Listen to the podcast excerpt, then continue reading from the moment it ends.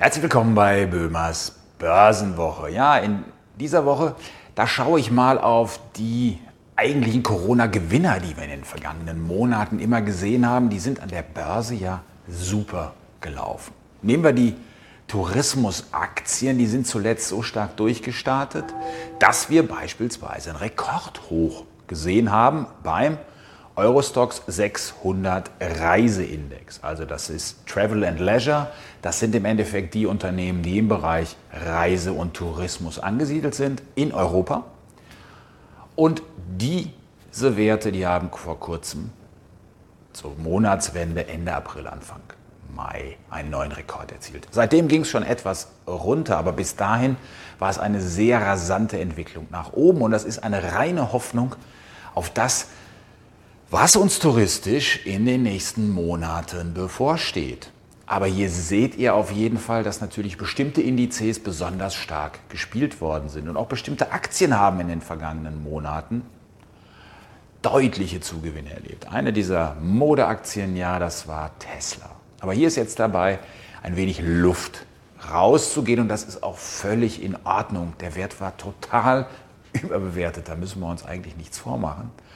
Und äh, jetzt hat die Aktie in einer Woche 12 Prozent, in vier Wochen knapp 25 Prozent verloren. Aber was da passiert ist, das zeigen euch die Vergleichswerte. Auf sechs Monats Sicht, ja, da steht die Aktie immer noch mit 40 Prozent im Plus und schauen wir auf die Jahresentwicklung, unglaublich immer noch plus 230 Prozent.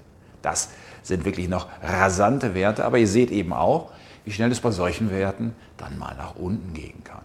Und hier war natürlich das Thema Bitcoin auch wichtig, denn zum einen hat Tesla erst gesagt, ja, wir akzeptieren Bitcoin für die Zahlung. Jetzt in dieser Woche kam der Rücksetzer bzw. das Rücknehmen dieser Idee.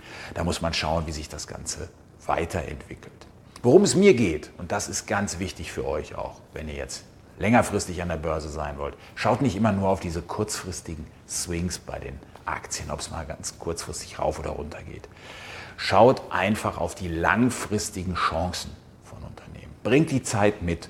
Und ob jetzt der eine Wert in der Woche mal 5% plus oder minus macht, das ist eigentlich gar nicht so wichtig, sondern wenn ihr stabile Geschäftsmodelle habt, auf die ihr setzt, dann bleibt ihr einfach langfristig mit dabei. Und diese kurzfristige Hoffnung auf Gewinner im Zuge der Corona-Öffnung, ja, das kann man spielen.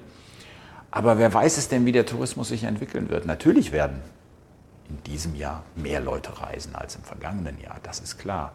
Aber wie die Urlaubssaison wirklich ablaufen wird, wir können es noch gar nicht sagen.